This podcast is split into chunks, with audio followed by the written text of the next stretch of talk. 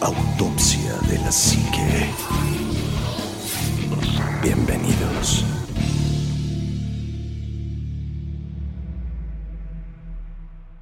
Hola, ¿qué tal amigos? Buenas noches, bienvenidos a Autopsia de la Psique. Y hoy estoy feliz y contento porque están los cuatro jinetes del apocalipsis juntos y eso me da mucho gusto. Omar, muy buenas noches, amigo. Anima Juan Machitek, muy buenas noches. Ay, ahora sí. ¿Qué onda, amigo? El aparecido. Perdónenme. Mm, un verdadero honor. No, un gusto, amigo, la verdad. Y perdonen ustedes si nos escuchan comer sanamente. Estamos degustando unos deliciosos pepinitos que, tra- que trajo aquí el ánima de Coyoacán. Porque ya somos FIS. Y este, no, para- pero les pusimos harta salsa Valentina y nos dimos una enchilada bien sabrosa. Entonces, si nos escuchan así como que es porque estamos sudando, pero está sabroso y además el tema de hoy está muy rico. Sí. Porque ni, ni todo el frío del tema nos va a ayudar a que se nos quite lo enchilado que tenemos. Así que va a estar bien cacacucu picoso. Así es, amigo Juanma, muy buenas noches. ¿Qué tal amigos? ¿Cómo están? Anima, Shite Omar. Qué chido que ahora sí la, la armamos todos juntos. Y bueno, pues la verdad es que es un placer tenerlos de vuelta en un episodio más para todos ustedes. Esperamos que lo disfruten, la verdad. Es que los temas son como... Nuevo tema, nunca hemos Pues platicado creo de que esto. nunca habíamos platicado de esto. Ay, yo creo que nos va a dar para muchas cosas si le rascamos. Este, me gustaría. Bueno, ahorita, ahorita vamos a ver, tú tranquilo. ahorita. Bien, pues, pues bienvenidos amigos, disfrútenlo. No caigas en pánico No caigan todavía. en pánico, no pasa nada, reacciona. Así es, amigo Chitek, muy buenas noches. Ánima, Juanma, Omar, amiguitos autopsios, bienvenidos sean a su medianamente gustado podcast semanal Autopsia de la Psique. La verdad es un gusto estar aquí con ustedes. Disculpen si me he ausentado mucho. Es que las obligaciones de adulto responsable ya no me están dando. Así que si ustedes tienen algún trabajo que me puedan dar, que tenga un horario más moderado, que tenga como cosas más bonitas, yo lo acepto. Me adapto fácil y soy autodidacta. Y gracias por estar aquí. Y gracias. Y gracias, y gracias. Me reitero, ustedes cuando ustedes quieran, hazlo. Shite, Pues hoy tenemos un tema bastante interesante, algo de lo que siempre está ahí, pero como que nunca lo tocamos Es muy, correcto. muy seguido, ¿no? Ahí está. Y, Ahí está. y ahí está. Y fíjate que Viendo para... desde sus muros impenetrables. Si fuéramos terraplanistas, creo, no sé si haya en la mesa un terraplanista aquí, pero Amigo. sería algo muy importante No, para ellos. no nos ¿no? ofendas de esa manera. No, claro, no, no, y es muy respetable, pero a lo que voy es, No soy Irulanduche. es precisamente la, la frontera de los terraplanistas, ¿no? Donde dicen que ahí se acaba todo, ¿no? Es correcto. Donde están los muros que no hemos podido traspasar y el famoso domo. Es justamente eso, güey. O sea, a partir de que la Antártida surge como un lugar con mucho hermetismo, porque es tal cual un lugar muy hermético, empiezan a surgir ciertas teorías conspiranoicas, ciertos pensamientos, ¿no? Incluso algunos autores hacen mención del- de, la, de un lugar helado. Algunas personas crees que, creen que realmente es solamente un portal a cierto tipo de dimensiones. Otras personas creen que es la puerta para los otros círculos, porque supuestamente estamos en círculos concéntricos y nosotros somos el más cerrado. Entonces, es para esto. Otras personas creen que es el fin del mundo. Otras personas es, como bien dice el ánima, ahí es donde se encuentra el domo, donde está la parte final de la Tierra. Ujú. Otras personas creen que están los laboratorios donde se proyectan todas las ilusiones que nosotros llegamos a ver. Si te Pero, Pues, más la base allá, del proyecto Blue Beam. Es, es correcto. donde están las tortugas que nos están deteniendo. Es correcto, la tortuga que nos lleva sobre su espaldita. Qué bonito. Y pues bueno, pues, ¿por qué no presentas el tema, amigo? Pues el tema precisamente es la Antártida. Un lugar que es este pues bastante bastante curioso. Fíjate, históricamente el primer dueño de la Antártida fueron los noruegos, que no tiene nada que ver con, con- con la Antártida, pero como eran pues, son, como son balleneros o eran balleneros, eran los primeros que utilizaban esta parte como una base para llegar a, a- a descansar o por lo menos reparar sus barcos o en ese tipo de cuestiones. ¿Miento? Es correcto. Y después creó un, un cierto interés ya de multinaciones en donde todas las naciones querían un pedazo de esa, de esa porción de tierra, ¿no? Y, se, y empieza a tener su pedazo Estados Unidos y lo empieza a tener la Gran Bretaña, lo empieza a tener Australia, Chile reclama lo suyo, Argentina reclama su parte. Entonces todo el mundo empezaba a reclamar partes hasta que hay un consenso de varios países que ni siquiera tienen parte en la Antártida, en donde son como que será los, los rectores de lo que debe de pasar en la Antártida. Es un grupo de países que son dueños, que son siete, ocho países más o menos.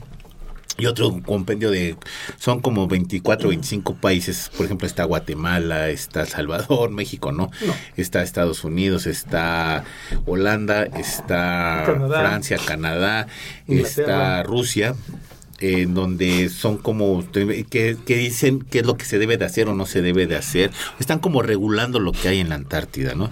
Y, lo están regulando porque hasta donde yo entiendo, y he leído un poco, seguramente ustedes sabrán más y podrán enriquecer el tema, es porque eh, naturalmente hay muchos yacimientos de agua, ¿no? Tal cual. Hay también Petróleo.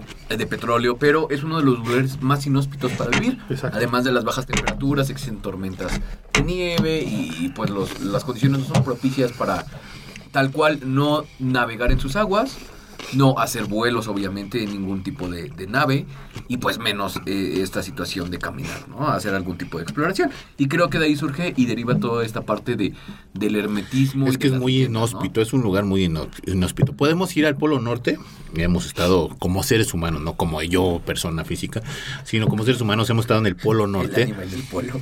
Sí, o sea, hemos estado en el Polo Norte, pero no hemos estado en el Polo Sur. Nadie ha llegado al Polo Sur. La, la única expedición que tuvo chance de llegar o de pretender llegar al Polo, al Polo Sur se quedó atrapada entre el, el- el hielo. Entonces quedó atrapada, se hundió el barco, quedaron mucho tiempo expuestos en, en, en la nieve las personas que venían ahí. Parte de la tripulación se perdió. O sea, fue un relajo tratar de llegar al Polo Sur y nadie llegó. Pero tiene un motivo. El, el motivo es que el ángulo de la Tierra inclina el polo norte hacia el sol un Sí, poquito claro. Y aleja el polo sur un poquito. Ese poquito Es un mucho. una temperatura Sí, claro. impresionantemente más baja. Son Es que- 20 grados de diferencia. Entendemos a la Tierra como una esfera perfecta y realmente es un ovoide Sí, raro. no, no lo es. Ajá, es un ovoide, entonces pues a partir de ahí es donde viene este grado de inclinación. De hecho, hay una, hay una chica que sube TikToks, perdón por el enchilamiento, No, yo también ando igual. que está en una base de estas de investigación del Polo Sur, en la Antártida. Ajá. Y dice en un video, les voy a enseñar cómo es un día en la Antártida. O sea, en mi trabajo como... es bióloga, creo. Y dice, vamos a salir a hacer una expedición para ir a recoger unas muestras de no sé qué y regresar. O sea, son las 6 de la mañana. Y te enseña todo lo que se pone de ropa, ¿no? Son como 16 mil prendas diferentes. Dice, ahora vamos a salir. Dice, los equipos que traemos para grabar, para filmar, son equipos especiales porque un celular a la temperatura del Polo. Sur Se se, truena, congela. se congela y deja de funcionar. Dice, entonces tenemos que salir. Tienes razón, los lentes no funcionan. No. Dice, podemos estar afuera. Creo que, creo que ella calcula un periodo como de una hora en el que pueden salir y regresar nada más. Y dice, de, de donde estamos nosotros, aquí hay una cadena que han ido armando, que son como, como puntos que van clavando estaciones, y hay una cadena que ellos tienen que seguir caminando ¿Por las tormentas? por las tormentas. Y dice, vamos a salir, dice, probablemente hoy haya tormenta. Salen y va caminando y va grabando. Dice, miren, esta es la cadena que tenemos que seguir, que son- es como una línea de vida. Si nosotros nos alejamos de esta cadena, 5 metros, 10 metros, 20 metros, 30 metros, nos podemos perder Tú te Claro, por por completo. ¿No te puedes sumir? No, deja de lo que te sumes, te pierdes, o sea, dejas de ver. Y literalmente, Asumo- No, perdón. No, fuera de empiezan relajo, a o sea, te, caminar. te puedes, te puedes caer hacia abajo, o sea, no hay... sí, hay, no hay hay, manera. hay- hay grietas y todo eso. Y empiezan a caminar y efectivamente les llega una tormenta. Pero no es una tormenta como las que ves en las películas, donde se ve que está cayendo. No, no, no. O sea, es una, es una, es como una tormenta de arena, Mm. pero toda de hielo. Y la visibilidad Y, nula, ¿no? y literalmente dice, no tenemos visibilidad a 30 centímetros de nuestras caras, no sabemos dónde estamos. Sentimos la cadena, pero no nos podemos alejar de ella. Qué desesperante es no ver nada, ¿no? Ahí nos pasó en la mina. Va- Es está, grabando y dice, voy a, voy, a, voy, a, voy a hacer una toma de mi mano. Y baja la, o sea, según ella baja la cámara y se sigue viendo blanco. Pero es que, no, ¿sabes qué? no ve su mano en la, agarrando la cadena. Regularmente llegamos a tener esta sensación de no ver o de cero visión cuando estamos en oscuridad. Pero imagínate verlo Todo blanco. todo blanco y Con con, luz. luz. O sea, ha de ser algo que te Y, consterna y bastante. justo lo dice la chava, dice, por eso es peligroso estar aquí. Dice, porque hay, muchos, hay muchas personas que han salido, muchos científicos, que de repente se alejan 20, 30 metros de la cadena, les llega una tormenta de la nada. Ah, porque además no son que te avisen. De, así no, de repente. es de ¡pum! y ya. su madre. Porque el aire se y los, hemos, nieve, dice, ya. y los hemos perdido. O sea, compañeros que hemos perdido porque pierdes la, la noción de dónde estás ubicado y empiezas a caminar buscando la- la- las cadenas para poderte apoyar y regresar a la base y ya no las encuentras y te pierdes. Y una tormenta te tapa y te mata. O sea, en cuestión de unas dos horas ya te cargó la Sí, fregada. porque de hecho para creo para darle suministros solamente son tres o cuatro días al año Sí. que son factibles para dejar Hay un cajero, ¿no? hay un cajero automático. Te dejan en un, esa un estación. contenedor. Eh, ¿Cómo se Ah, sí, hay un cajero. Estación Pingüino se llama así. Y hay un Cajero cajero. automático, pues, sacas dinero, ¿qué, güey? Sí, de verdad, hay un cajero. Hay un cajero automático. ¿Para qué ¿Y con quién comercias, güey? ¿Con los pingüinos, esos polares? ¿Qué pedo? No, lo usan del para. No, lo usan para obtener recursos. O sea, ellos sacan dinero de ahí. Ya me pagaron, por fin. dice. Viking ¿Por qué? Zen. Congelados Ah, billetes, güey. No, dicen que de repente hay, hay periodos en los que ellos van hacia Argentina, o sea, hacia la Patagonia, se mueven hacia el sur del continente y pasan periodos ahí. Entonces, eh, dice una manera de, de poder llegar ya con recursos es sacar dinero. Pues es un cajero en el que vienen, creo que cada dos años, algo así, a, a darle. Hay, hay uno que sirve y otro que no sirve. O sea, había dos. Qué curioso, eso Está sí. cagadísimo. Les voy a poner el enlace de esta chica y dice: Así es la vida en la Antártida. ¿Te imaginas que robaron el cajero? ¿Y quién fue, no? ¿Quién fue? Tres güeyes ahí. Ustedes tres, cabrones. Mira, en la estación somos tres y yo vi a tres güeyes en una cámara. No sé por qué, pues vamos a tener que llevarnos los chavos, ¿no? Pero, Bueno, ¿qué, qué, qué fuerte es el, el- la vida ahí? O sea, Mm, y están como en la entrada. ¿no? Están Sí, como en la están en la entradita. Sí, o sea, ni siquiera está En el centro, no, no, no. bueno, ustedes han escuchado hablar de las montañas de la locura. Sí. Y eso, libro mejor. Sí. de H.P. Lovecraft. Muy Sí. bueno. Bastante bueno, de hecho, que Guillermo del Toro le iba a hacer una adaptación. Una en adaptación, cine, que sigue estando ahí este, pendiente. espera. Yo Ojalá de verdad la le ruego a Dios que salga esa película porque me va a gustar mucho. Sobre todo si es del buen Guillermo del Toro, que está medio loquito. Bueno, muchas personas apuntan que este lugar a donde hacen el viaje, que describen, este, donde ven a estas criaturas y demás, y, y- y ven estas montañas ¿no? tan, tan icónicas de la novela, es justamente la Antártida. La. Antártida. Incluso los vientos y los lugares congelados y fríos hacen referencia a estas, a estas cavernas subterráneas que llegan a ver de repente en la Antártida. Ya se murió No mi solamente... lengua. ¿Mané? Ya se murió mi lengua. Así por el, por el picor. ya no siento. No solamente Lovecraft hace referencia a este muro o a este lugar. Ubican a R.R. Martin, el Ah, sí, creador cómo de no. Juego de De Tronos. Juego de Tronos. Bueno, el muro de hielo. él de- hace justamente el, la separación donde está Westeros, todo el mundo civilizado, todo donde eh, Sí, tiene el- desde allá para allá no sabes qué hay, ¿no? Exactamente, Exacto. donde supuestamente habitan los salvajes y una Ujú. serie de horrores, donde habita el rey de la noche. El rey de la noche. ¿no? Entonces muchas personas apuntan a que justamente está hablando de la Atlántida. Pero no solamente se encuentra en la literatura más moderna, incluso muchos historiadores, que vamos a llegar a esa parte, han relatado cómo es su viaje en la Antártida y algunos han mencionado que está, por ejemplo, la entrada a Lemuria, Que es un continente fantástico. Que además hay mapas de, de- de- Exactamente. de ciertas épocas en donde se marca la Platón orilla lo de Lemuria. menciona. Platón menciona Lemuria. Justamente. Como también se mencionó en esa misma La época Atlántida. la Atlántida, ¿no? Sí, son continentes perdidos y que, que tienen como esa ese halo de misterio que todavía existe. Pero, ¿no? ¿sabes? O sea, dado las condiciones en cuándo se escribieron o se hicieron ese, ese tipo de, de cartografía y demás, o sea, eran, era una situación distinta geográficamente hablando y, o sea, obviamente por, eh, por todas las condiciones climáticamente hablando.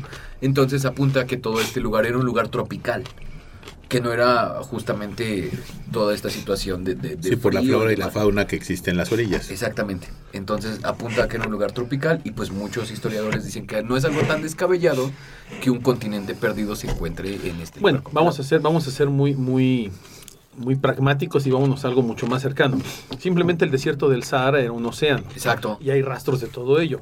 Simplemente el, el- el- la zona del, del, del Valle de Egipto era, era una zona Verde. eh, verde llena de Selvática. de- selvática, era una selva. nuestro México, la Sierra Y- Madre Occidental. Esa- eso te iba a decir, aquí en México. ¿En cuántos años ha cambiado un terreno por completo? O sea. Y encuentras fósiles marinos Claro. en montañas. Entonces, ¿qué, qué nos hace pensar que no puede ser eso posible eso se me hace raro porque ¿has- han ido a Cuetzalan. Ujú, en Cuetzalan ujú, a encuentran un montón de fósiles marinos. Y dices, ah, caray, o hubo una laguna muy grande o el mar estuvo muy No, ahí. O, eh, o- era o parte de- más bien yo- yo creo- subió yo mucho, que- ¿no? yo creo que más bien no, no tiene por qué hacerse raro, amigo. Yo creo que más bien son, son situaciones normales y naturales del planeta que nos hacen ver que el planeta se está moviendo Sí, que constantemente. está que es un constantemente en cambio. que es un Está ente en cambio. terraformando. Se está terraformando y hasta la fecha se sigue terraformando.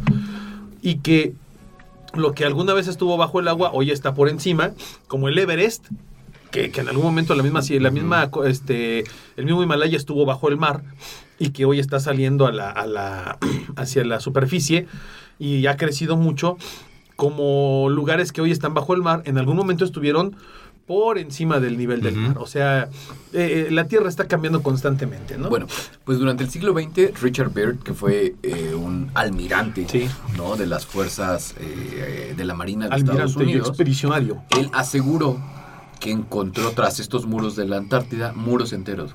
¿Muros, neta? Mundos, perdón, mundos Ah, enteros. dije, no man, muros, ¿no? Oye, No, no, mundos enteros. O sea, tal cual que tra- tra- tras estas capas que había, eh, fungían como una fortaleza, ¿no? Y según cuentan, la profundidad eh, guardiana en su interior del, eh, del país eh, que se conoce como Ágata.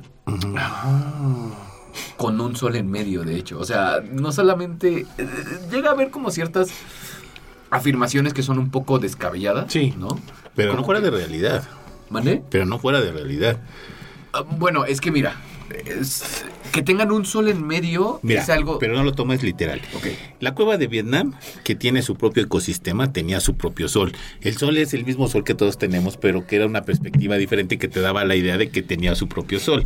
Entonces, literalmente no era que estuviera su propio sol, sino Sí, había ahí sentido forma- metafórico de las cosas, Exactamente, ¿no?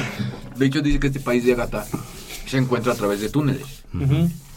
O Puede sea, ser tienes que entrar por, por Es como, para es como cuando descubren este la- las islas de Madagascar Ajá. y que encuentran especies endémicas como el dragón de Komodo y otras que no existen en ningún otro lugar Cangrejos. y que, y que justamente por eso eh, eh, eh, gente como naturalistas como Charles Darwin y demás deciden ir a, a toda esa zona a ver especies endémicas que han quedado como encapsuladas en su propia evolución. atrapadas. atrapadas, ¿no?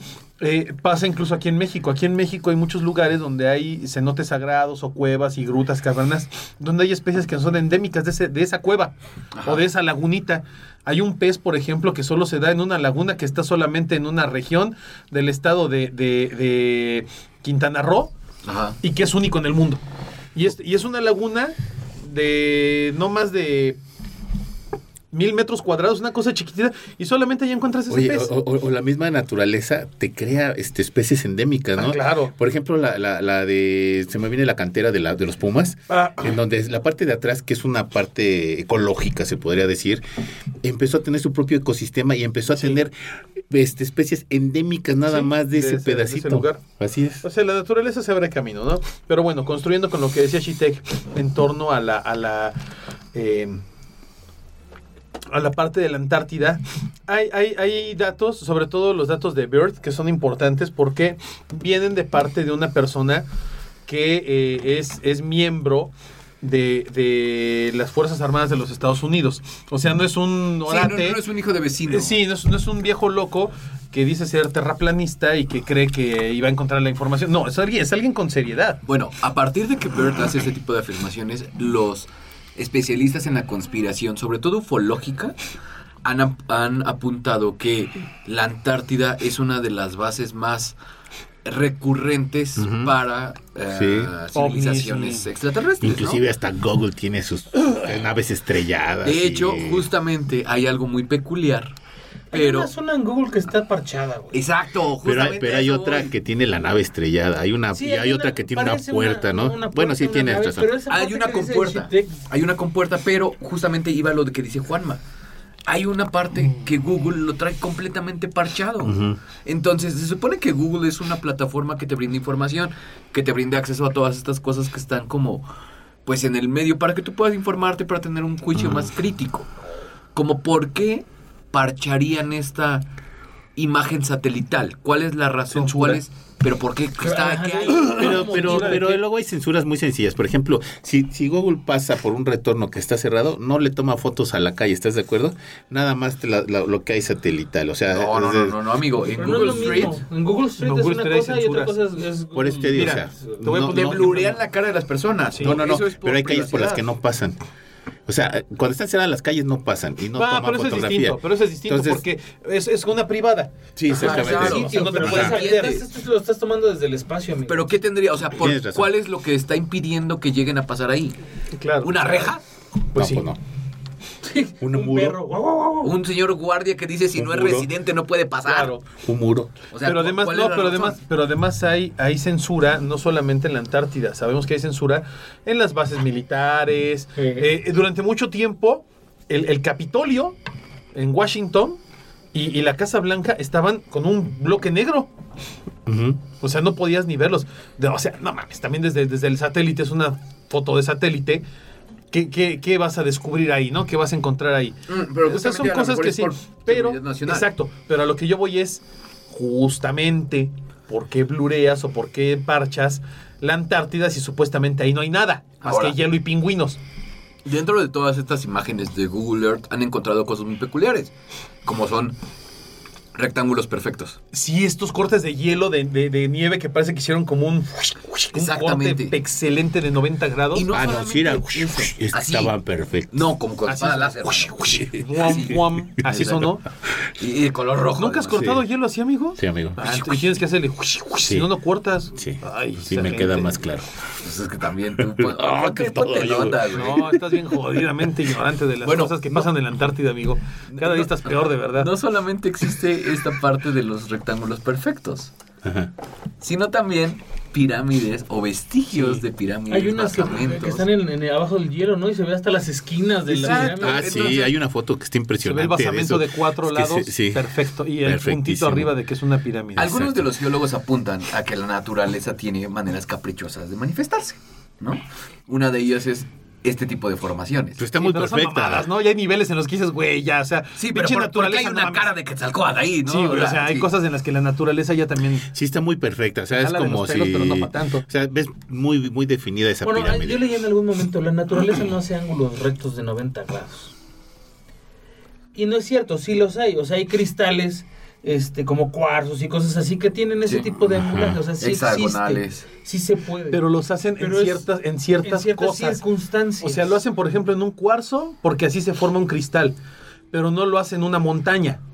O no, lo ha- o no lo hacen en un Eh, volcán. exactamente. No lo hacen en una escala magna de ese tipo. O sea, puedes ver figuras concéntricas, puedes ver espirales, puedes ver proporciones áureas, pero hay, hay, Y aún así. hay elementos que no, no son posibles. Y aún así sabes que lo crea la naturaleza. Exactamente. Porque te da los indicios. Pero cuando más, ves la esa foto naturaleza- de esa la pirámide. naturaleza a veces es, hasta más caprichosa. ¿Han Sí. ido los prismas basálticos? Sí, claro. Es una mamada y dices, güey, eso lo talló alguien. No, No, la naturaleza lo hace.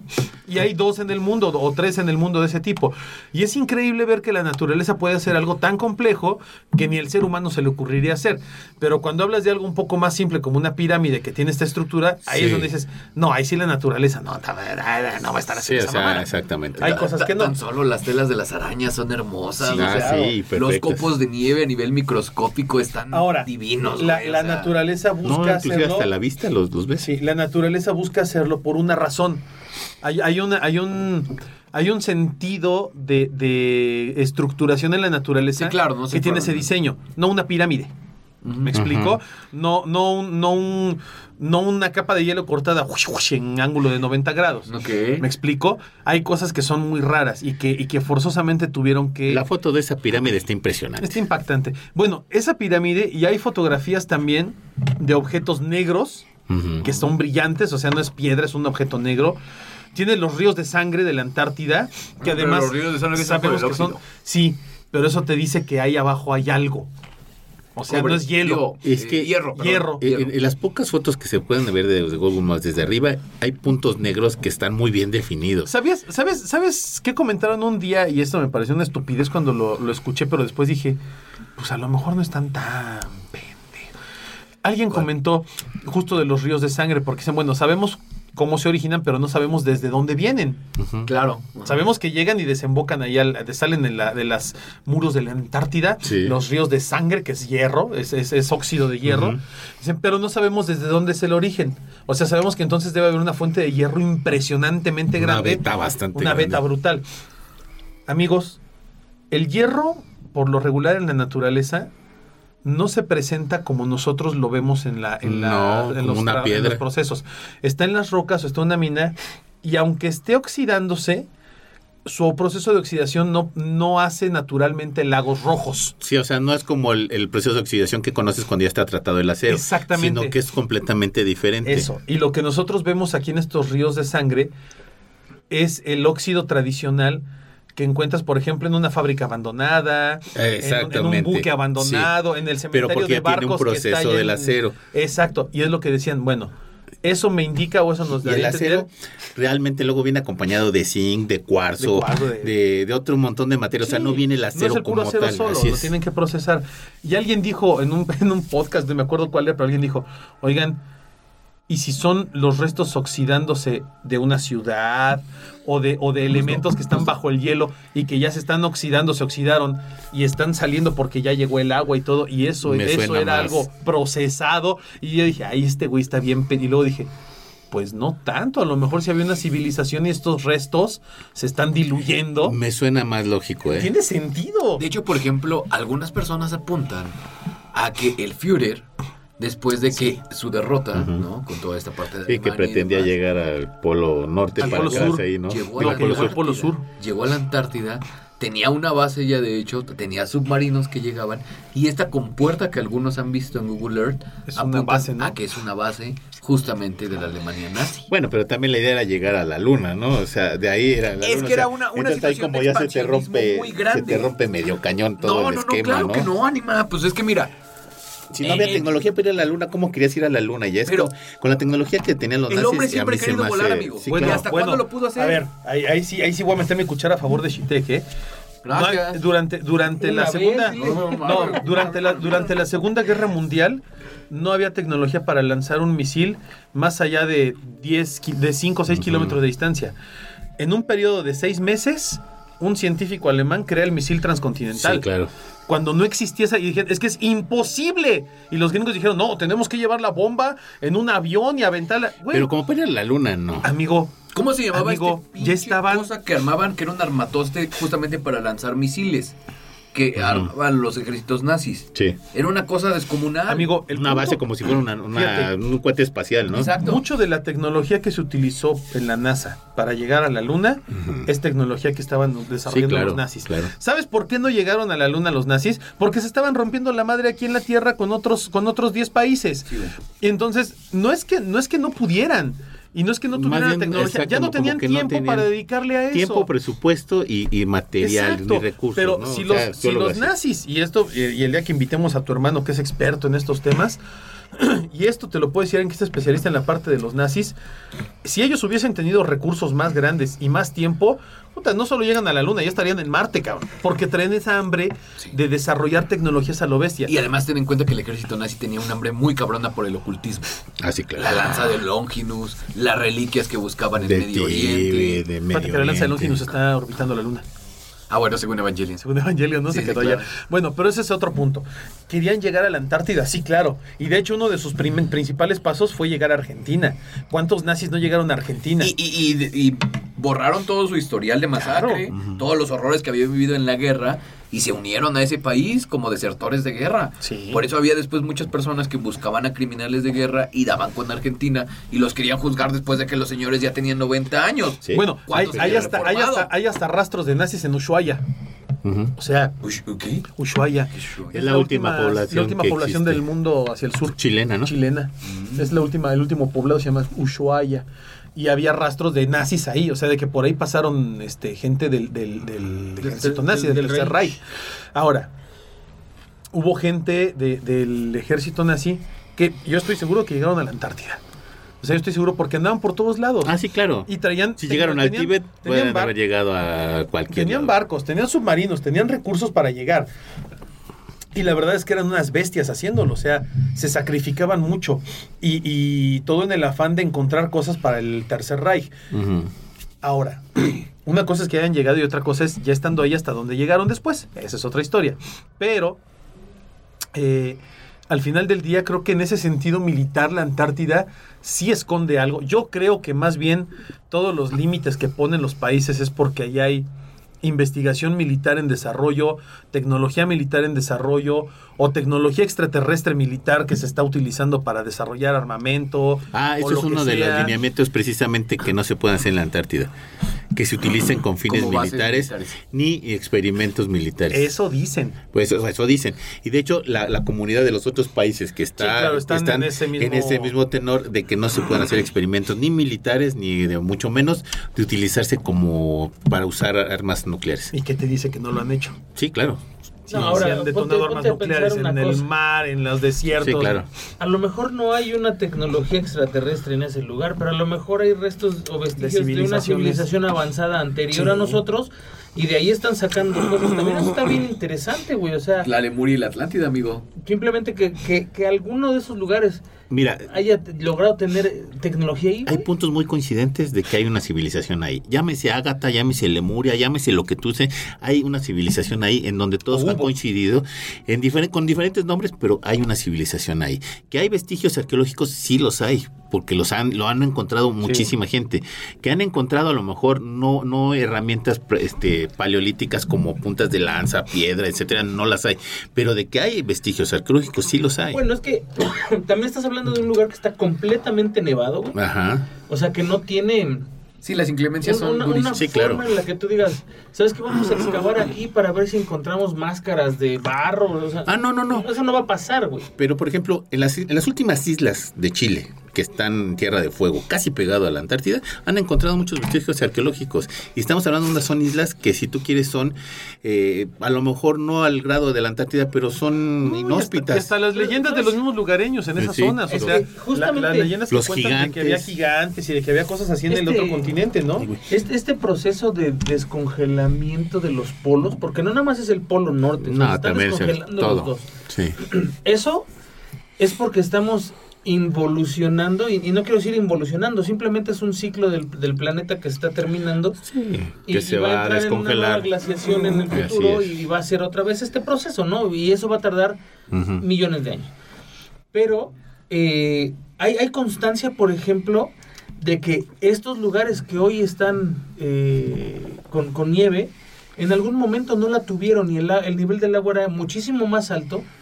Este, y, y en esos lugares había vida igual que en cualquier otro, o sea, había zonas verdes, Era, había era justamente lo todo que- eso. sí. Sí, claro. Y lo que era desierto también eran zonas fértiles, lo que era selva también eran zonas desérticas. Exacto. Pero, pero estamos tirándole mucho al, al rollo de es que se están derritiendo los polos. Sí, o sea, sí, sí tenemos mucho Ya que ver como, nosotros. como mucha parte de la historia ha pasado. Sí, pero, no, pero, pero la Tierra Pero no es la hace. primera vez que pasa. Nah. O sea, no es la primera vez en la que los polos se derriten y, y la Tierra... Tan solo la inversión de polos de la que hablábamos hace poco. Hace poquito, claro.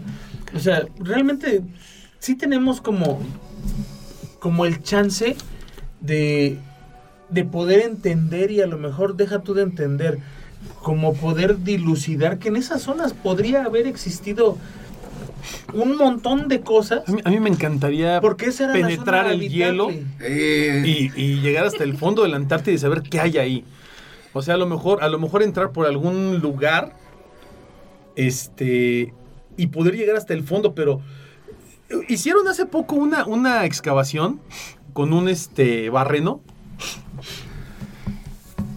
y sacaron muestras de profundidad y creo que la excavación nada más pudieron hacer hasta 300 metros, 400 metros de según profundidad. yo llevan 10.000. Ah, no, espérame. Pero dicen, es que aquí hay hielo. O sea, 300 metros es una capa de hielo. Ajá. es hielo, no, no hay otra cosa. Y seguimos excavando, excavando, excavando.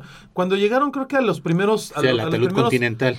a los primeros Perdón, no, 1500. no, tienes razón. Estoy, estoy blasfemando. Sí. Encontraron más de 10.000 especies de microbios Exacto. en 15 metros. 15 Y la metros. mención fue el 27 de diciembre de 2018, justamente en el lago Mercer. Ujú.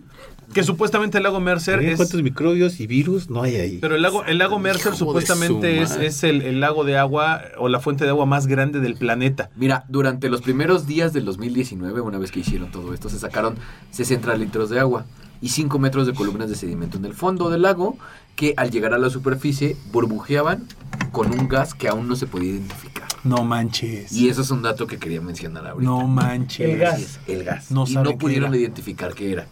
Y estaba solamente a 15 metros. ¿Cuántos tiene nuestra tabla periódica de elementos? No sé, amigo. 100. Vienen gases, vienen metales y vienen este. Y hay una forma de identificar todos. Sí. Todos. Sí, sí, Ahora, porque hay un sensor. si es un gel es. o un gas que no pudieron identificar, imagínate que no, No, y hay ahí aparte abajo. no fueron personas que estaban buscando agua, fueron No, no, no, no, científicos no, que sí, iban claro. Con esa misma a misión. buscar ciertas cuestiones. Es que sabes que sí, también es un arma de dos filos, güey, porque eh, no sé si, si se acuerdan que en algún momento estuve platicando de una historia que al parecer es como una creepypasta basada en otra historia que no lo era, eh, de una expedición que fue al, al Polo Sur y encontró un cubo como de energía Como un tesseracto. como un tesseract, pero enorme. Y que intentaron acercarse, pero no podían acercarse porque se empezaban a sentir mal. Ajá. Cuando, eh, eh, el que más logró acercarse creo que estuvo como a 100 metros de distancia, o sea, no podía llegar al cubo. Y entonces eh, ellos comentan que este cubo se veía como si fuera de energía, o sea, no era algo físico sólido, sino era un cubo como... ¿Energía atrapada? Como de energía transparente. Como si estuviera, no sé, la energía estática, pero constante. Como el Eh, traje ajá. del depredador. Ándale, como ese tipo de cosas, pero era un cubo. Y según recuerdo, porque no tengo clara la historia al 100%, estaría padre buscarla y volver a hablar de ella para reafirmar este tema, es como una base extraterrestre. Entonces, eh, pero no crees que es una basecita, o sea, dicen ellos que eran kilómetros, o sea, kilómetros enorme el, el lugar este, este, hasta donde hubo un, un problema con sus relojes. Eh, cuando ellos eh, intentaban acercarse, los relojes empezaban a caminar hacia atrás. Era algo muy raro y o se detenían, o sea, muy extraño, no podían grabar porque eh, ni siquiera prendían las cámaras, todas las baterías de, de sus... No, más en ese tiempo ha sido todo ha sido magnético, ¿no? eh, no sé en qué época fue, güey, es que no me acuerdo. De cinta de magnética, o sea, Pero de todos sus aparatos 8, beta. dejaron de funcionar en, en ese momento. Dicen que vieron unas personas o unos seres salir de este lugar, de este cubo, y pararse para verlos. Y que les, les decían telepáticamente, ustedes no pueden estar aquí. O sea, se tienen que ir de aquí, no pueden estar aquí. Es peligroso para ustedes estar aquí. Entonces, eso me deja a mí pensando como... Imagínate que no sea una creepypasta, güey. O sea, imagínate que ese lugar no es extraterrestre. Imagínate que ese lugar es una civilización de esas de las que hemos hablado un buen de veces que, que poblaron esta tierra. Una eh, civilización avanzada exacto, que tenía y- millones de conocimientos. Y que dijeron, oye, güey, se está congelando nuestro pinche hábitat. Ponle un pinche cubo de energía, güey. A la chingada y nos quedamos aquí. ¿No? se Y entonces, ahora, ahora son cosas que, que tú ves el, el Google Earth y dices, güey, ¿por qué hay un pinche cubo ahí? Porque hay tapado, algo ahí censurado. Exacto, porque o, o es un domo. Siento que estoy viendo porno japonés. Exacto, es raro. güey. Es raro, ¿por, por qué está así, güey? No Y- oye, todos entendieron la, La todos entendieron la referencia. ¿no? Yo, yo entiendo, yo entiendo que, que a lo mejor es como una fantasía de, de muchos seres humanos el, el poder decir, no somos los únicos. Si, si no estamos seguros de que somos los únicos en el universo, cuando menos estar seguros de que no somos los únicos en este planeta, o sea que ya, ya ha habido alguien antes. Y creo que ya hasta la misma ciencia está eh, eh, Doblando las manos. ¿no? doblando las manos en ese aspecto de decir, ok, tal vez no somos la única. Es que la ciencia siempre lo ha dicho, amigo. O sea, lo- se ha demostrado estadísticamente. Pues sí. Hay hasta una ecuación que te dice que cada cierta distancia, cada cierto años luz hay una civilización con cierta tecnología y con cierto avance. Pero eso hablando hacia afuera, hablando hacia adentro, o sea, O sea, estás hablando de los intraterrestres. no, no, no, hablando de nuestra propia historia como tierra. Es decir, que no somos la primera civilización, No, sino claro que que somos no. la tercera o la cuarta. Y que alguna de esas tres civilizaciones anteriores tuvo la misma capacidad o más capacidad que nosotros en cuestión científica. Claro, y de hecho, mira, algunos apuntan, ah, y, y justamente buscando estos vestigios de herramientas y demás, que la tecnología que se tenía, por ejemplo, en la Atlántida o Lemuria, no era tecnología como nosotros la conocemos. No, era diferente, Era pero era más tecnología- avanzada, güey.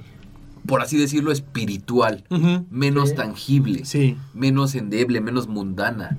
Entonces ellos supuestamente habían trabajado con su pineal y habían hecho muchísimas cosas y podían incluso manipular la materia cuando se juntaban entre varias personas. Sí. Lo que habíamos mencionado de crear un ser tulpa. Ellos habían llegado a tal extremo de poder empezar a crear pues una civilización de la nada con su puro pensamiento. Cañón. Entonces, ¿por qué no eh, eh, la gran mayoría o el, la gran, el gran problema que yo le veo en muchas ocasiones a nuestro razonamiento es que todo lo queremos llevar a lo que conocemos. Exacto. Sí. Todo lo queremos plantear como nosotros lo entendemos y todo lo vemos como, como nosotros llevamos las cosas. Y sí creo que tenemos que estar abiertos a poder comprender que una civilización, ya sea externa o antepasados nuestros, podían haber tenido un grado de tecnología hablando en este, en este término espiritual, mucho más avanzado que nosotros y construir muchísimas cosas pues, de otra manera que nosotros no llegamos a comprender aún. Claro, y que a lo mejor esa, esa civilización está adaptada a esos climas, güey. ¿no? Sí, Y que, probablemente. que tienen esos accesos a estar en esos lugares sin tener un- un- una consecuencia realmente como nosotros. O sea, nosotros no podemos acercarnos porque nos carga el payaso, güey. O sea, a lo mejor ellos no pueden venir de este lado. Y ¿no? tan solo no te puedes acercar porque necesitas un permiso especial por los gobiernos. No, que bueno, además, entrada, o aparte sea, de de entrada. de entrada. Además. Oye, hasta Perú tiene una base, estoy viendo que Sí, tiene una Perú, la base Machu Picchu, tienen aeropuertos, no en exactamente en Antártida, sino en islas las orillas. aledañas. Chile tiene un aeropuerto que es el aeropuerto que se utiliza para, Para para, todo. para todos los suministros que se utilizan en, en la Antártica. La base Carlini, que también está ahí este, pegadísima, que es una de la República Argentina, que es la que provee también recursos para las expediciones. Yo tengo, que, yo tengo que ir a una expedición, amigos. Perdón, no soy grosero, me quiero despedir No, no, del, no del, preocupes. del- del grupo.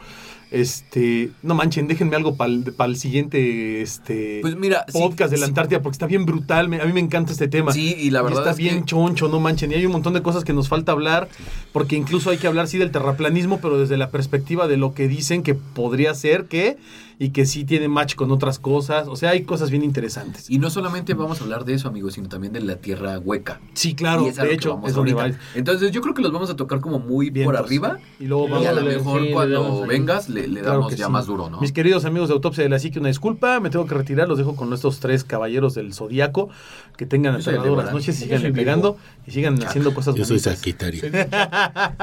Soy chaca de Los quiero amigos, nos vemos Vete con cuidado, amigos, Nos estamos con cuidado. viendo. Amigo, Ahí cuídate. Los amo, Autopsios, bye. Pues es que esa parte que, que, que, que hablas de, de la de las civilizaciones intraterrestres, de, o sea, es algo bien interesante, güey, porque yo lo he escuchado desde que era niño. O sea, hay un libro que se llama, Via- que se llama Viaje al centro de la Tierra, que, que desde que yo era niño me fascinaba la historia de decir, güey, o sea, adentro del mundo hay animales, hay, hay otro, otro mundo diferente adentro. Que en mucho tiempo, pues creo que todas las civilizaciones hemos pensado, o toda la gente hemos pensado, que, que es una historia nacida del cerebro de un autor. Y Julio ya, Verne. ¿no? Sí, de Julio Verne. Pero que es, es un autor que se imaginó un mundo en- en- adentro de la. Tierra y ya. Y luego los avances científicos te van demostrando que efectivamente Hay capas en donde hay mundos debajo de la Tierra y hay ah, este animales distintos y hay, o sea, plantas diferentes y dices, güey, entonces a lo mejor este güey realmente No estaba se tan lo deschavetado. imaginó. No, no, a lo mejor no se lo imaginó. No está tan tirado, o sea, en algún momento visitó algo, ¿no? O él o alguien le, Le dijo, contó. oye, ¿sabes qué? Existe esta forma, existe este lugar, existe esto. El punto es que, pues, no se sabe dónde está en esos lugares. Justamente una de las entradas o de lo que la gente cree que es una de las entradas más importantes a esta tierra hueca, a este mundo dentro de nuestro mundo, se encuentra en la Antártida, amigo.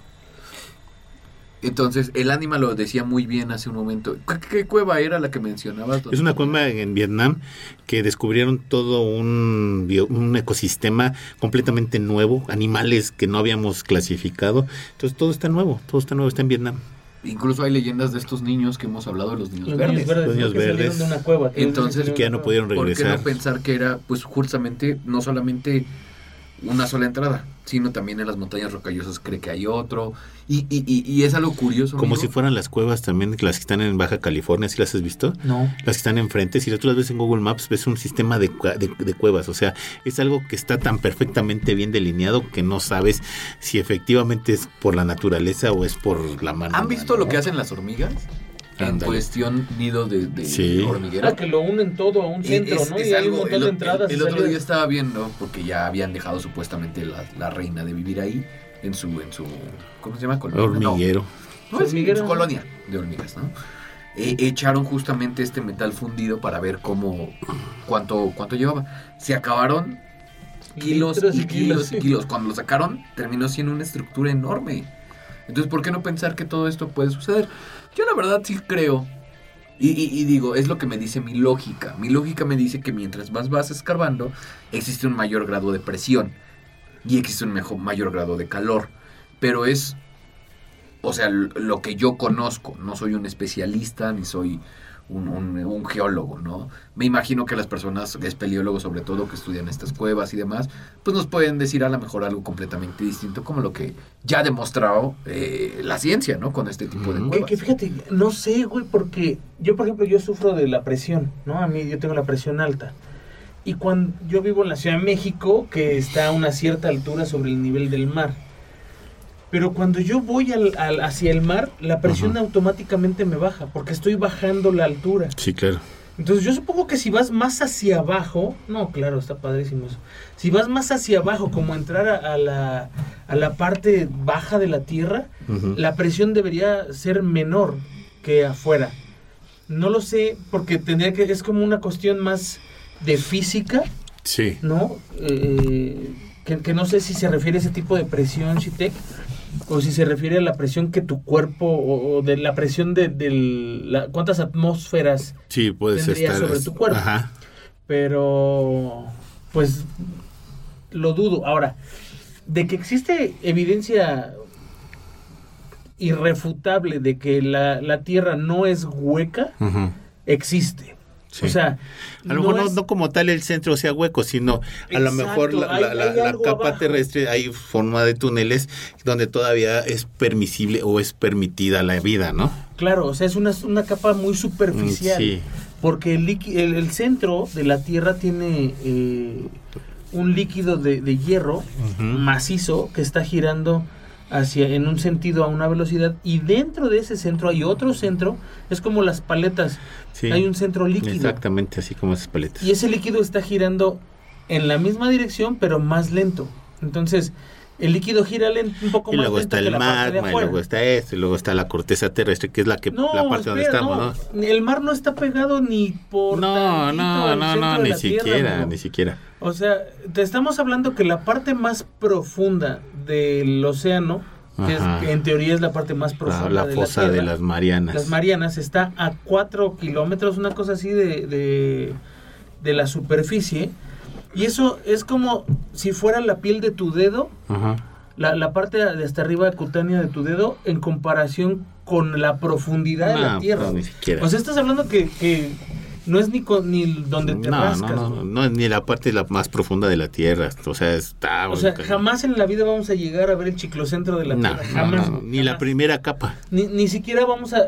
Hemos excavado, porque sí hemos excavado Sí, mucho, pero ni siquiera hemos pasado la corteza Pero terrestre. no hemos pasado la corteza. Entonces, imagínate, ¿cuánto no puede caber en ese pedacito de corteza de la Tierra? Es un Y, montón. hablando en, en niveles, o sea... Sí, claro, porque no es para abajo todo, sino va, puede haber no, escalonado. no, claro, o sea, es que en escarbas a 50 mil kilómetros a la redonda. Si en 15 metros encontraron este tipo de, de más de 10.000 bacterias, hongos que no lograron identificar, tantos 60 litros de agua y dos columnas de hielo, imagínate lo que pueden encontrar más adentro. No, deja de más adentro, 10 metros más para allá, güey. O un kilómetro más para la izquierda, Sí. o, o sea, o dos metros más para abajo, güey. O sea, para donde le busques vas a encontrar algo. Ahora, digo, hay personas que apuntan que todos estos puntos magnéticos, ¿no? Como el Triángulo de las Bermudas, como la Atlántida, como las pirámides de Giza, La zona del silencio. la zona del silencio, tienen algo debajo de la Tierra. Sí, sí estoy de acuerdo. Entonces, algunas personas que creen en esta parte de la Tierra hueca, te dice, por ejemplo, que el Triángulo de las Bermudas, la Antártida y otros lugares que tienen esta energía son justamente vestigios de civilizaciones que tenían como un reactor nuclear, como lo que hoy en día llegamos a entender como un reactor nuclear, algo que despedía muchísima energía, pero al no estarse utilizando y hacer una energía renovable, eh, causa este tipo de anomalías. Es algo muy chistoso esto. Es Yo creo que no- nos da como para un tema porque abarca muchas cosas. No, inclusive en la, en la India, las famosas guerras que, te- que tuvieron antes, ¿no? De, de, de, de una época de actual. las birmanas. de las birmanas, en donde se, se ve claramente que usaban armas este nucleares, ¿no? Lo así, exactamente. nucleares. Y bueno, yo, yo creo ya para cerrar, para que el bueno Marcito nos pueda encontrar en el otro podcast, también se habla acerca de la Tierra plana y de los límites de la misma. Ajá. Digo, Fíjate, la Tierra plana es una teoría que en un principio, cuando yo la escuché y se la comenté Sí. a ellos, yo les dije, es que hace un chingo de sentido, güey. O sea, Un día estábamos De verdad. en casa de Omar. ah, Bueno, estabas tú en casa de Omar y, casa y ahí de nos Omar. íbamos. Ah, ahí nos íbamos a, reunir para grabar. Tú llegaste después, ¿no? Y, y estaba Juanma y me dijo, mira, ve este video. Y mientras, ah, estaban haciendo molletes. sí, Y ent- mientras estaban, pues haciendo molletes, te pudiste comerlo. migajones. estaba viendo el video de la Tierra plana y todo me... O sea, si yo fuera una persona que no, no estoy cabal en mis principios, te la compro, ¿eh? Eso fue Te lo que la me pasó. compro. Y yo, y yo sí, sí me puse a pensar. Dije, o sea, el 80% de esta teoría suena muy lógica, güey. O sea, a lo mejor hasta más. Suena muy lógica. Que sea posible o no es diferente. Hasta que conoces el movimiento rectilíneo uniforme. No, hasta que conoces muchas otras cosas. Hasta que conoces muchas otras y variaciones de mil cosas. Y, y de entrada, hasta que conoces las fuerzas La fuerza centrípeta. centrípeta eh, de- del espacio y, y todo ese rollo, ¿no? Sí, claro. Pero te, te pones a pensar, ok, supongamos que es una realidad que la Tierra es plana. Digo, pero ¿cuáles son uno de estos puntos por los que tú dijiste, mira, suena lógico? Pongamos, vamos a simular en esos momentos que tú eres la persona que nos va a exponer esos temas. Fíjate, lo, Yo quiero mantenerme abierto. a este lo que, lo que más me pareció lógico fue el movimiento de- Del sol. del Sol y de la Luna. En una superficie Como- plana. sobre una superficie plana, Sí. güey. Porque dije, si es una tierra plana, el sol está arriba, siempre va a iluminar toda la superficie. Pero decía, no es que el sol gira alrededor, o nosotros giramos alrededor del sol, de tal forma que cuando llega a una de las orillas, del otro lado ya no hay luz. Entonces decía, no suena, o sea, dependiendo del tamaño y la distancia, no suena tan descabellado. Y luego dice, es que la luna no está lejos, o sea, realmente está dentro como de un tipo Domo. de Un domo. y yo El dije, famoso domo ah, donde se estrellan las naves este, Ajá, o los cohetes donde se estrellan los cohetes. este, experimentales, ¿no? Pero pues. Ajá, o sea, pero Bueno. escucha, escucha, escucha. Es- Y es yo- lo, yo- que, se- lo que Sí, dicen está- ellos, está o bien, sea, está no, no nosotros, pues. Y yo salgo a, a ver la luna y digo, güey, es que de verdad no se ve tan lejos, güey. Y además que te dice que, que no cambia de, de- de posición la luna, ¿no? Que siempre está en la misma cara y que siempre se muestra igual, ¿no? Exacto, o sea, como, como si a lo mejor está girando así, güey, pero como tú la ves de abajo, pues siempre estás viendo esta misma cara, ¿no? O sea, nunca vas a ver otra cosa. Entonces, yo empezaba a, a- a- a ver esta teoría y yo decía, tiene lógica, güey. O sea, a mí no se me hace lógico que, que, que llegues a la orilla y te caigas en el espacio, güey. O sea, no se me hace lógico eso. Pero sí se me hace lógico, No, porque estamos encerrados en un domo. sí, sí, sí. Pero lo que sí se O me sea, hace no podemos lógico es- salir de aquí porque estamos en ese domo. ¿Y, y cuál es la finalidad de estar aquí encerrados? Bueno, a ver, ahorita vamos a llegar a eso. A es, ver. es ver, eh, tenían un mapa de cómo eran los vuelos de los aviones. Y te decían, ¿por qué siempre vuelan así y nunca así? O sea, es decir, si tú vas de Japón a Argentina, no sale, viendo tu mapamundi de frente, no sale de Japón hacia la derecha el avión y llega a Argentina por la izquierda. Sale de Japón a la izquierda y llega a Argentina por la derecha. Sí, pero El por los usos por la horarios. distribución. No. No. Y además la mala el uso horario. Y percepción que tenemos en los mapas mundis, amigo. De, de entrada esa es una. Ajá. Y la otra es la distancia. O sea, porque darle la vuelta hacia el lado derecho es más lejos que ir por la izquierda. No, además. Es más rápido imagínate- rodearlo que... imagínate- que brincar. Imagínate la Ajá. rotación de la Tierra en contrasentido del avión, llegas un poquito más rápido a que si estuvieras en la misma Es rotación de la. Tierra. O No, sea, además que sí. hay una cosa que, que yo no había tomado en cuenta en ese momento y que después la razoné y dije, tiene toda la razón. Si tú haces un viaje hacia ese lado y tu avión entra en falla mecánica, no hay un maldito lugar en donde tú puedas aterrizar ese No, avión para mar. rescatar a la gente. Si vas en sentido contrario, sí, y por eso los aviones buscan mucho el agarrar una curva donde haya tierra más cerca, lo más cerca posible, por si hay una falla el avión pueda Sí, claro, pueda despegar, y, y- pueda y- aterrizar. y aterrizar.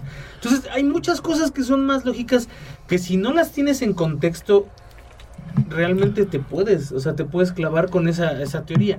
Ahora, siendo honesto, si conozco gente que es terraplanista Y, he platicado con al menos dos de ellos y me dicen, es que, ¿por qué concibes que la Tierra es plana? Me dice, "L- la realidad es que la Tierra, eh, que la Tierra es redonda, me dice, la realidad es que la Tierra es plana y tiene niveles. O sea, según este terraplanista con el que platiqué, la Tierra es como si fuera Un pastel un de videojuego del Nintendo, güey. Que empiezas en la parte de arriba y vas bajando niveles como las tortugas ninja. Ya te acuerdas Ah, que entrabas a la alcantarilla y luego bajabas a un piso y luego había otra otra escalera que te mandaba un piso más abajo y así. China está hasta el fondo, ¿no? Por lo que quiero creer. No, según ellos, es esa, esa parte de la, de la, de la Tierra o esas, esas capas de la Tierra son en donde ha existido civilizaciones. Según este cuate. Y él decía, y las entradas están por las orillas. Y las dos orillas son el polo sur y el polo norte. Según lo que él me cuenta. Ok, mira. Entonces, empiezan a enriquecer la teoría de la Tierra plana con un montón de cosas que no, Y- son de la y- Tierra y, plana. me queda claro, porque muchas personas, incluso alguien que yo admiraba, obviamente no lo conozco, no sé si ubican a David Parceriza, tiene un canal español. No lo ubico. Ah, eh, hablaba de todos estos temas del misterio, se me hacía un güey bastante, muy apasionado, muy entregado a lo que hacía. Pero, pues al final sí es terraplanista, ¿no? Entonces dije, híjole, sí creo que hay que cuestionarse todas estas cosas, pero con fundamentos. O sea, a mí me gustaría, de verdad me gustaría creer todo ese tipo de cosas porque cambiaría todo lo que hoy en día con- conocemos como ciencia, de entrada. Exactamente, mientras la ciencia no diga que, que estamos en una tierra plana, no. Exactamente. Sí. Entonces, yo siempre les he dicho, traten de cuestionarse, traten de tener una mente abierta, o sea, porque incluso, pues, cuestionar estos dogmas y esos paradigmas con los que hemos crecido. Pero se me complica mucho cuando la ciencia te lo explica, ¿no? Y yo, yo siempre lo he creído, la gente terraplanista fueron personas que a lo mejor en algún momento quisieron platicar de estos temas que aquí tenemos como este lugar seguro para hablar Ujú. Y la comunidad científica o las personas más pragmáticas es- los ridicularizaron y se burlaron de ellos. Entonces, ¿quién fue quien los acogió? Esta comunidad conspiranoica. Claro. Y esa comunidad conspiranoica le dijo, no es cierto, tienes razón, mira, va, a pasar esto, esto y esto. Sí, en vez de que la misma comunidad científica lo orientara y no se burlara Sí. y, y creara menos desinformación de la que ya existe. Que, que, fíjate, ahorita que estás hablando de eso, híjole, Chitek, me, me, me hiciste cerrar una idea que tenía yo abierta. ¿Cómo es que se hicieron de repente tantos terraplanistas en el mundo? Es que Porque no hay dos son ni muy- diez. No, son muchos. chingo. La comunidad científica es muy hermética. Entonces, creo que se debe más a que la comunidad científica nunca se ha dispuesto a discutir temas que para ellos son cerrados. Es decir, Esto es así. esto es así y se acabó. O sea, no puede ser. Porque además la, la- la ciencia, para que explicara que la Tierra no es un círculo perfecto, se tardó mucho tiempo. Para decir, ¿sabes qué? Es que la Tierra realmente no es, Es redonda, elíptica. Ni elíptica. Pero estos güeyes chipotes están por todos lados. Regresando al güey. modelo heliocéntrico. Exacto. O sea, a- a- al demonio copérnico entonces, ¿no? Exacto, entonces creo que ahí hay un punto, ¿no? Primero esa parte, la segunda es que hay, hay muchas creencias que están en- en- impulsadas por religiones o por sectas o por lugares que realmente no tienen nada de científico. O por ideas comunes. Y la ¿no? otra es la ignorancia de las personas. Todos somos ignorantes en muchos Sí, temas. todos, todos. Entonces creo que eso, eso es lo que, lo, lo que va afectando. Ahora, yo les recomiendo a las personas eh, que, que vean un canal. A mí me gusta mucho. Este chavo se llama... eh, ay, no me acuerdo cómo se llama. Pero bueno, su canal, su canal se llama Noticias Robotitus. Ok. Ahí te- él, él es un shitek aparte. Y vas a ver, amigo, se parece Ah, a sí, ti. de veras, ¿Sí? se parece a Se ti. parece a ti, amigo. Se parece a ti. Este, Es el chavo, porque es, es- es un chavo como, bueno, ya no chavo, es una persona que tiene como 30 y algo de años, Como 33. no sé, como casi 40 años, por suponte. Pero el chavo es, Ah, está guapo, está guapo. es maestro de la UNAM, o sea, da clases en la UNAM el, el chico, y tiene su canal de ciencia y da puras noticias científicas. Y un- un- eh, hay un video de él en donde se pone a, a decirte por qué no es posible científicamente que la Tierra sea plana. Y todo su video, créeme que te pone, te quedas, lo, lo ves y dices, no seas mamón, o sea, güey, son cosas tan simples que, que cualquier persona puede saber la mayoría. eh, y algunas otras que son más complicadas, pero el güey te empieza a hablar de tantas cosas tan chingona Que les recomiendo el canal, de verdad, véanlo. Se llama Ok. este, Noticias Robotitos. Y tiene otro canal que se llama, no sé qué, de Plutón o de Pluto, no sé qué cosa. Pero bueno, en- ahí lo, lo encuentran. Gente como él, que de verdad tienen una preparación científica y que saben qué, qué pasa y cómo pasa y por qué pasa. Y te lo bajan al nivel de nosotros. Sí, a un nivel más mundano, ¿no? En donde te explica por qué sí y por qué no. Dices, ah, cabrón. Ya no me hace tanto sentido la teoría de, de esto, de aquello. Y estoy de más seguro allá. que estas personas, si hubieran tenido esa información, serían unos fervientes defensores Es que del luego científico. Nos Sí, ha claro. pasado a nosotros. Luego te casas con una idea y, Bueno. y te vuelves este defensor de esas ideas, ¿no? Eh, y y no, no terminas a lo mejor de cuajar o ya no quieres saber más. También, también hay que tomar en cuenta que el método científico en un chingo de ocasiones se ha equivocado. Pero Ah, sí, por claro. eso es Pero- método científico. Pero es justamente lo bonito de la ciencia, que la ciencia te dice, mira, esto es lo que sabemos hasta este momento. Si Pero llegara no- a haber alguna actualización, te, Te la hacemos saber. Ajá. Las matemáticas, amigo, las matemáticas se siguen renovando. Y las matemáticas que son números exactos se siguen actualizando. La misma ciencia. Claro. ¿No? O sea, ya no son cuatro elementos, ahora ya tenemos 106 elementos. No, ya antes Ah, había- te refieres a. O sea, aire, cua- me- agua, me- sí, fuego, me refiero, éter, exactamente, ¿no? o sea, Ah, de cómo, de cómo la, de la la cosa materia, yo exactamente eran así de, pum, así son Sí, y lo que la tienes que tener. ¿no? tiene más Sí, sí, elementos. sí, sí, sí. Sí, claro. Pero sí, tienes razón. O sea, ya de repente algo nuevo aparece y te cambia todo. y la, y la vida cambia. Y, y la ciencia lo abraza y es justamente de, oigan chavos, ¿saben qué? Estábamos equivocados, vamos a rehacer esto, vamos a cambiar este ¿Qué va a pasar el día que la Antártida se descongele? Pues a lo mejor vamos a encontrar una civilización que no conocíamos. ¿A los caminoanos vamos a A los encontrar ahí? caminoanos o a los... eh, ¿Cómo se llaman los que venían de las estrellas? De, Sí, los pleyadianos. No, güey, los... No, ¿cómo ¿Los de Star? Trek? Los que describe Lovecraft. ¿Cómo se llaman? Chihuahua. Acabo de leer el pinche libro. Muy bien. Lo leíste mal. Lo leí mal, muy mal. bien, La llevas está muy bien. Mala, mala, mala. Tu memoria a corto plazo está Muy Pero está, mal. está muy interesante. Y esta parte de la, de la Antártida, como bien decía Omar antes de irse, como dice Chitek, tiene un montón de vertientes y aristas que encajan en la. eh, o teorías que entran dentro de, de esta zona. Porque en realidad de lo que sabemos a- a- hasta, hasta ahorita de este lugar es lo mismo que sabemos de la zona del silencio, o lo que sabemos del Triángulo de las Bermudas, o lo que sabemos Son de mera especulación. puras especulaciones. O sea, no hay ningún científico que te pueda decir, aquí es así por esto. Sí, chavos, ya lo resumí. Nadie, nadie Aquí puede. están científicos las 24 horas por meses, por años y no sabes ni qué están haciendo. Sí. Así de sencillo. Creo que eso es lo más conspiranoico del asunto, güey. Que nadie te dice qué Ahora, están haciendo. Dijeras, bueno, es que hay un campo muy fértil para estudiar. ¿Qué hay en la Antártida? Si, es, si, si, si me preguntas a mí, es pura nieve. Pura, puro, sí, pero, pero estando ahí, ¿para qué, no? ¿Cómo que ¿Y qué? O sea, A mi sí, amigo excavaron sí, no, no, a 15 lo que voy, a lo que voy, sí. ¿Para qué tienes esto? ¿Y dónde están los resultados? Yo quiero saber los resultados. Ah, bueno, pues es que ah, recuerda que el método científico también es bastante cuidadoso con la información.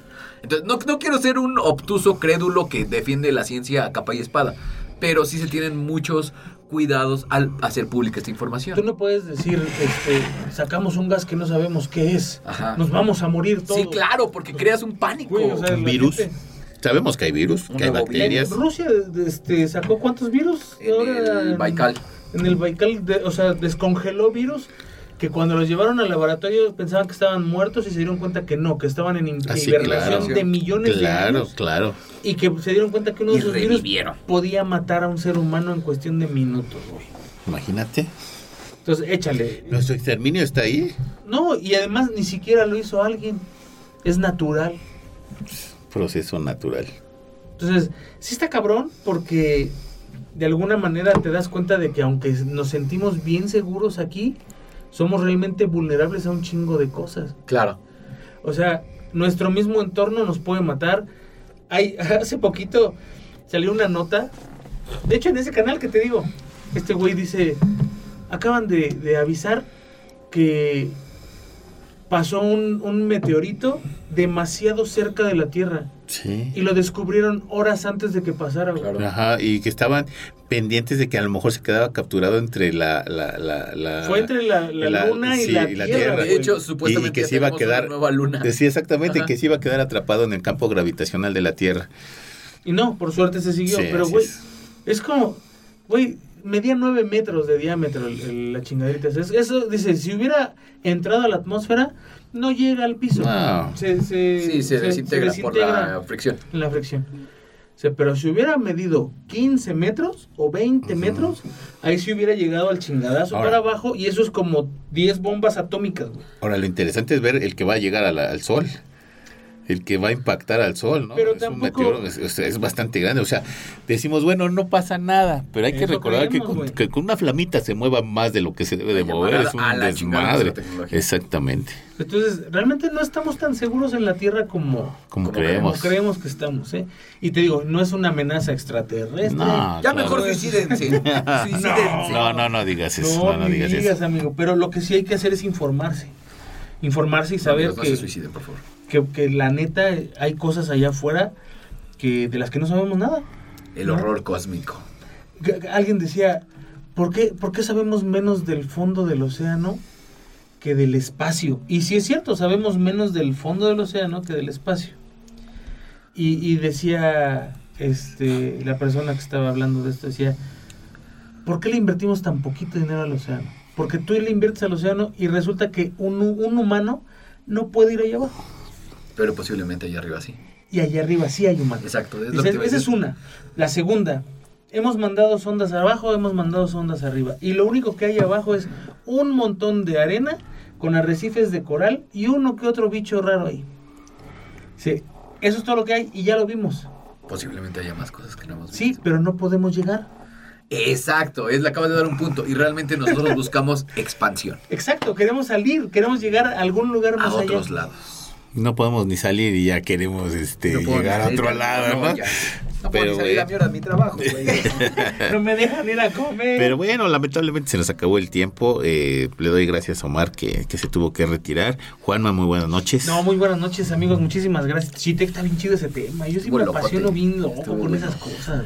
Estuvo locotón. Sí, pero yo espero que ustedes, amigos, lo hayan disfrutado muchísimo también y que nos ayuden a difundir la palabra de autopsia. Así que ya no sé quién de estos hombres se metió a, a Facebook y, y activó las estrellitas, así es que ya vamos a tener sistema de estrellitas. ¿Fuiste tú? Sí. Estoy orgulloso. Yo también soy Dame muy orgulloso beso. de ti, que, que ya sabes usar la tecnología. Este, dame un beso. Ah, está muy mal. Pero bueno, El ambiente homoerótico siempre es lo sí, es, lo mejor. Muy aquí. palpable. Y bueno, amigos, por favor, ayúdenos a compartir con, con sus amigos eh, este podcast, los contenidos que tenemos para todos ustedes. Síganos en todas nuestras redes. eh, y bueno, pues muchísimas gracias. Espero que nos escuchemos la próxima. Así es. Chitec, muy buenas noches, amigo. Ánima, Juanma, Omar a la distancia, amiguitos autopsios, muchísimas gracias por permitirme estar en este su medianamente gustado podcast Autopsia de la Psique. Ya los extrañaba, amigos. No hay nada como tener esta convivencia en persona. De repente lo intentamos remoto, pero eh, a mí no me gustó. Y pues qué bonito estar de nuevo con ustedes, amiguitos autopsios. Muchas gracias por seguirnos, muchas gracias por donar, muchas gracias por ser Patreon, muchas gracias por estar. No se suicide, recuerde que todavía hay cosas bonitas Así y la es. esperanza de un nuevo mañana. Y si es así, pida ayuda profesional. No, no, Claro. sí, se lo decimos en broma, pero pues no para Sí, claro. Bueno, yo soy su amigo el Anima de Coyoacán y esto fue Autopsia de la Psique.